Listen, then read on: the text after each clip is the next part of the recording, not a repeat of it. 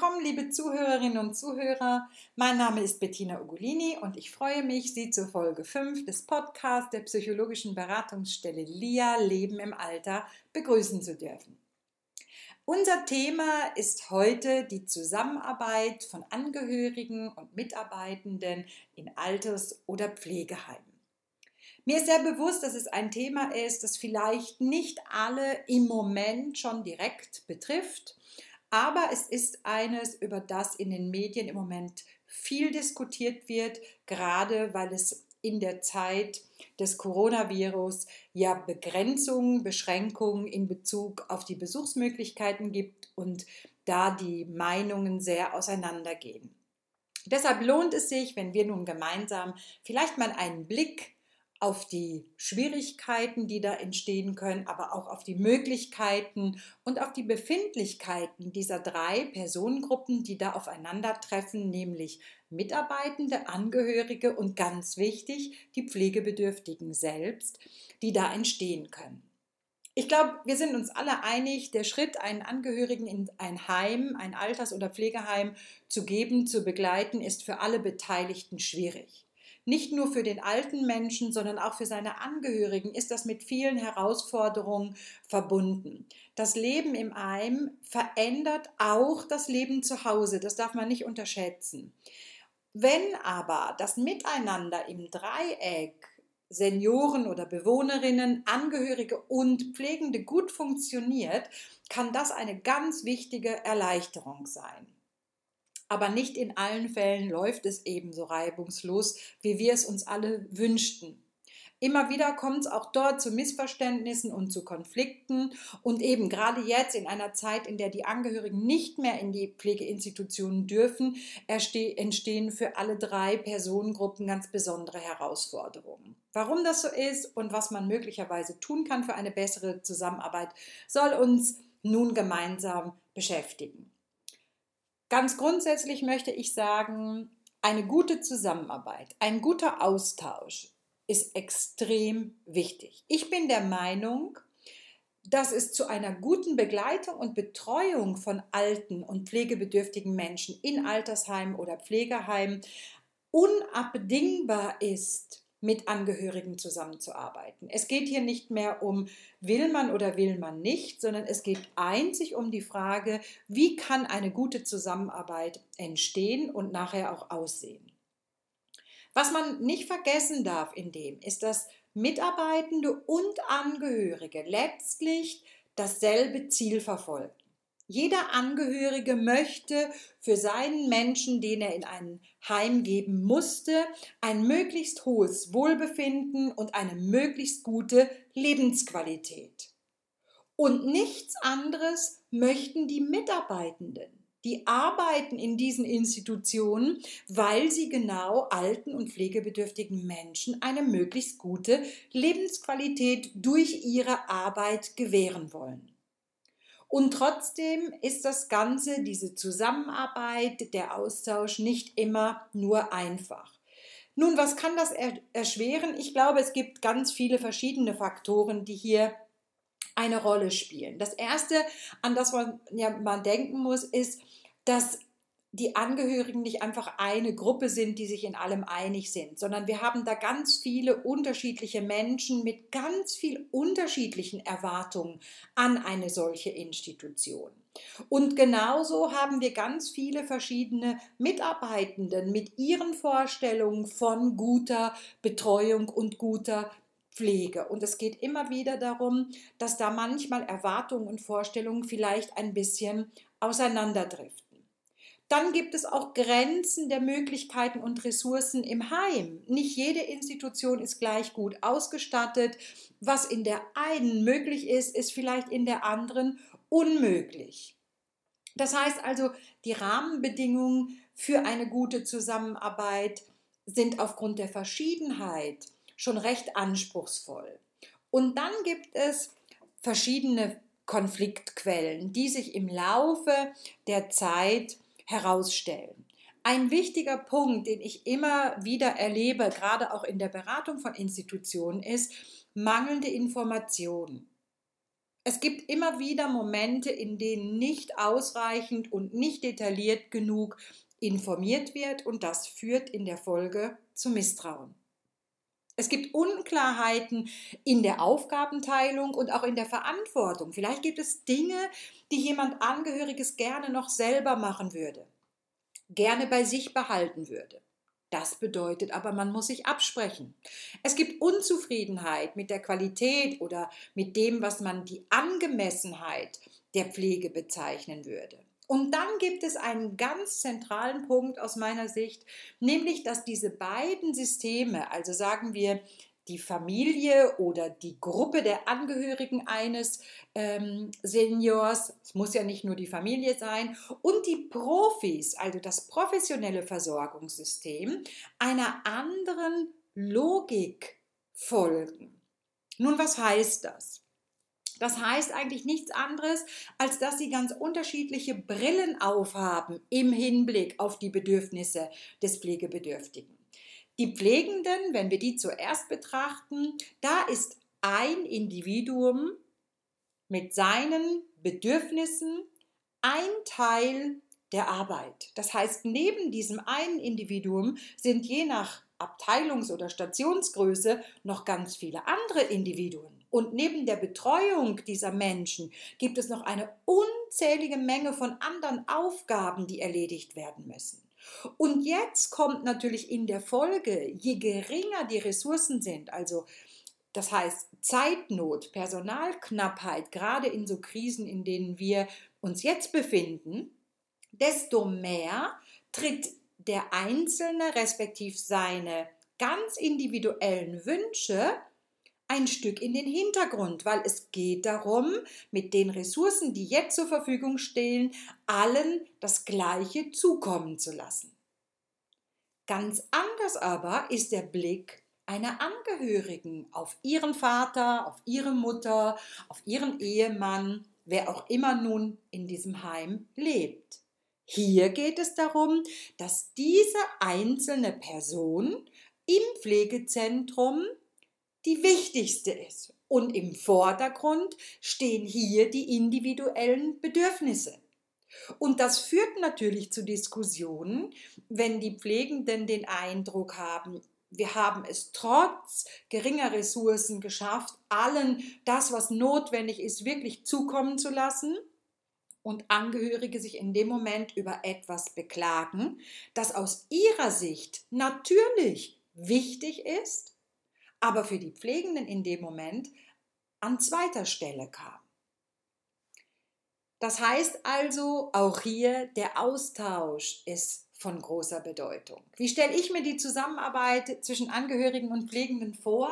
Ich verstehe unter Angehörigenarbeit eine Form der Beziehungsarbeit, nämlich eine Beziehung, die wir als Partnerschaft bezeichnen. Beide Beziehungspartner müssen sich in dieser Beziehung ein Stück engagieren. Das heißt, die Institution mit ihren Mitarbeitenden darf nicht reduziert werden auf eine gesellschaftliche Institution, die dem pflegenden Angehörigen die Belastung abnimmt.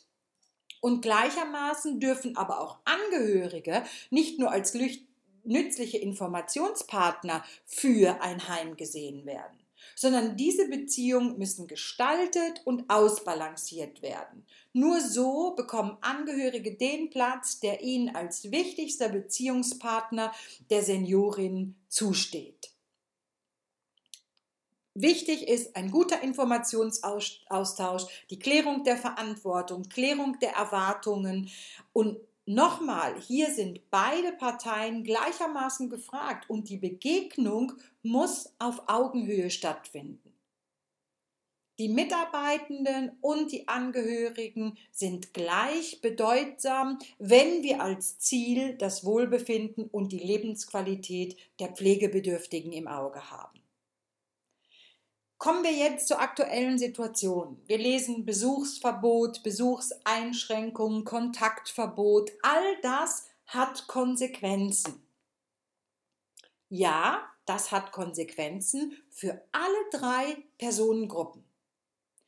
Und die möchte ich jetzt nach und nach mit Ihnen ein bisschen beleuchten. Schauen wir zunächst auf die, die am Schutz Bedürftigsten sind, nämlich die Seniorinnen oder Pflegebedürftigen oder Bewohnerinnen, wie auch immer sie in den Institutionen benannt werden. Hier haben wir ganz große Unterschiede erstens in der Pflegebedürftigkeit, aber auch in den Kompetenzen, das Warum dieser neuen Situation überhaupt verstehen zu können. Warum darf denn keiner kommen? Warum darf ich denn das Gelände nicht verlassen? Da gibt es Menschen, die aufgrund ihrer Erkrankungen Schwierigkeiten haben, Regeln einzuhalten. Da gibt es möglicherweise Vergesslichkeit. Die Regel ist schon abgesunken und ich habe vergessen, dass ich mich dem anderen nicht so nähern soll. Da gibt es einen ganz veränderten Tagesablauf. Weniger Kontakte intern und keine Kontakte, also zumindest keine physischen Kontakte nach außen. Und da ist diese Pflegeperson, die mich jetzt schon seit ganz langer Zeit pflegt, die erscheint plötzlich mit einer Maske, wie es in vielen äh, Institutionen jetzt mittlerweile Pflicht ist. Das hat doch zur Konsequenz, dass diese alten Menschen viel mehr Aufmerksamkeit, viel mehr Erklärung und viel mehr Fürsorge benötigen. Und dann sind da die Angehörigen. Vielleicht sind es Angehörige, die schon immer sehr besorgt waren und denen die Trennung ganz besonders schwer fällt in dieser Situation. Vielleicht gibt es Angehörige, die nicht viel Möglichkeiten hatten, Vertrauen in die Institution aufzubauen und stehen jetzt in der Situation, sich darauf verlassen zu müssen, dass die Mutter, der Vater, der Partner, die Partnerin, wer auch immer, gut betreut wird. Und viele Angehörige, das weiß ich aus unzähligen Telefonaten im Moment, leiden unter Schuldgefühlen und einem schlechten Gewissen, weil sie Angst haben, der alte Mensch könnte meinen, man habe ihn verlassen und man wolle nicht kommen, weil das Besuchsverbot, wie es bis letzte Woche bestand, äh, nicht verstanden wird. Der tägliche Besuch in der Institution hat für viele Angehörige den Alltag auch strukturiert. Das Heim ist auch für viele Angehörige ein Ort der Begegnung mit dem, der dort lebt, aber auch mit anderen Angehörigen und auch mit dem Personal. Plötzlich sind all diese Beziehungen einen Moment lang auf Eis gelegt.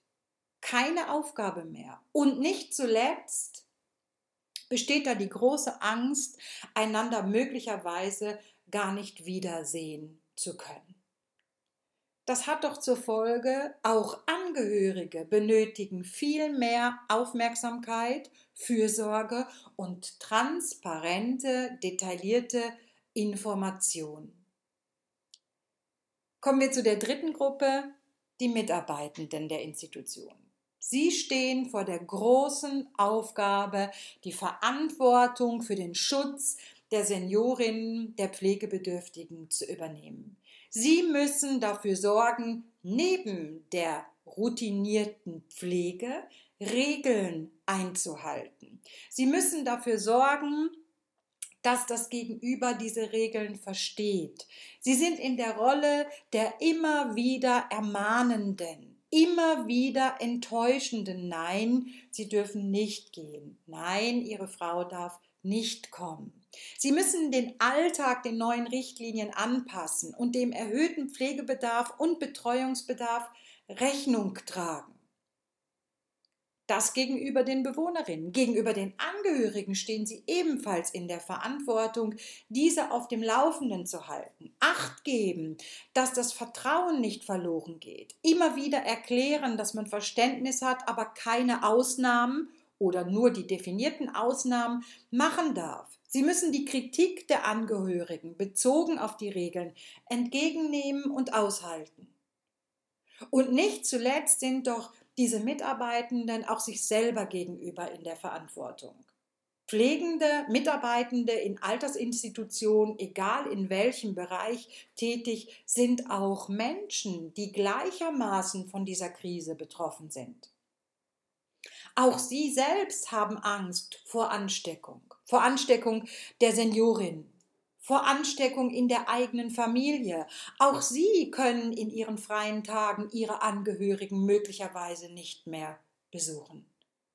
Was will ich sagen? Wir sehen hier, dass alle drei Personengruppen vor großen Herausforderungen stehen. es braucht Verständnis, es braucht Geduld, vor allem zwischen Angehörigen und Mitarbeitenden. Es braucht Kredit, Vorschusslorbeeren des Vertrauens von Seiten der Angehörigen und offene und klare, proaktive Informationen von Seiten der Mitarbeitenden. Ich glaube, diese müssen sich bewusst sein, dass ein kurzer Anruf mit dem Inhalt, es ist alles okay, extrem hilfreich sein kann. No news are good news reicht in dieser Situation möglicherweise nicht. Und zum Wohle der Bewohnerinnen und Bewohner braucht es Kreativität. Wie können wir dem anderen verbunden sein, ohne dass wir physisch in Kontakt treten können? Schreiben, Päckchen senden, Fotos schicken. Viele Institutionen haben sich schon zu Beginn der Krise mit iPads ausgestattet. Da besteht der Kontakt via neue Medien. Aber auch da braucht es Geduld und Verständnis. Es hat nicht unzählige Geräte in den Institutionen. Es muss terminiert werden. Es braucht eine Pflegende, die das Ganze in Gang setzt. Die Angehörigen müssen erreichbar sein. Aber da besteht doch die Möglichkeit, sich wenigstens per Videotelefonie zu sehen. Oder Besuchsnischen mit Telefon habe ich in einigen Institutionen jetzt bereits sehen können. Kreative Idee, wie Angehörige und Pflegebedürftige sich getrennt durch Scheiben mit dem Telefon doch miteinander unterhalten können. Allerdings darf man auch hier nicht vergessen, jetzt werden überall die Besuchsregeln verändert, gelockert, sagt man die. Und viele stehen schon in den Startlöchern mit der Intention, jetzt darf man ja wieder. Wir dürfen nicht vergessen, das Wichtigste für uns alle ist das Kontakttracing. Das heißt, um die Infektionsketten unterbrechen zu können, muss sehr, sehr klar sein, wer war wann mit wem in Kontakt. Das heißt also, jetzt kann man nicht erwarten, dass alle Pflegeinstitutionen ihre Gärten wieder öffnen und die Angehörigen sich draußen einfinden können zum Besuch, sondern auch jetzt muss klar sein, wann kommt wer, für wie lange und hatte dann mit wem Kontakt, dass für den Fall einer Infektion alle Beteiligten, möglicherweise Beteiligten, auch kontaktiert werden können. Das heißt also, wir müssen uns alle an diese neuen Bedingungen gewöhnen. Angehörige, dass sie Besuche terminiert bekommen, dass sie zeitlich eingeschränkt sind. Pflegende, dass sie Protokoll führen müssen darüber, wann war wer eigentlich da und hatte mit wem Kontakt. Sind wir uns doch bewusst, wir sitzen alle im gleichen Boot und müssen aber, wenn wir das gut überstehen wollen, auch in die gleiche Richtung rudern. Zum Wohle und zum Schutz der Hilfs- und Pflegebedürftigen. Zum Schluss Denken wir immer daran, dass im Pflegeheim oder Altersheim viele verschiedene Menschen ganz unterschiedlichen Alters und mit unterschiedlichen Erwartungen aufeinanderstoßen. Haben wir Respekt vor der Situation und den Gefühlen des anderen. Immer wieder mal in die Schuhe des anderen treten kann hilfreich sein. Erwartungen und Wünsche von Beginn an offen miteinander klären. Keine Angst haben, sich einzubringen. Ein guter gemeinsamer Start erleichtert nachher vieles. Und bei Konflikten oder jetzt bei Ängsten, Beunruhigung, frühzeitig das Gespräch suchen und sich bemühen, die andere Seite zu verstehen. Sich immer wieder bewusst machen, dass beide Gruppen eigentlich das gleiche Ziel verfolgen. Im Zentrum steht das Wohl des alten und pflegebedürftigen Menschen. Ich danke Ihnen ganz herzlich, liebe Zuhörerinnen und Zuhörer, und freue mich, wenn Sie beim nächsten Mal dabei sind und freue mich noch mehr, wenn Sie diesen Podcast vielleicht an Menschen weiterleiten, die von dieser Situation betroffen sind und von denen Sie meinen, dass diese kurzen Ausführungen hilfreich sein könnten. Ich wünsche Ihnen eine gute Zeit und freue mich aufs nächste Mal mit Ihnen. Bleiben Sie gesund.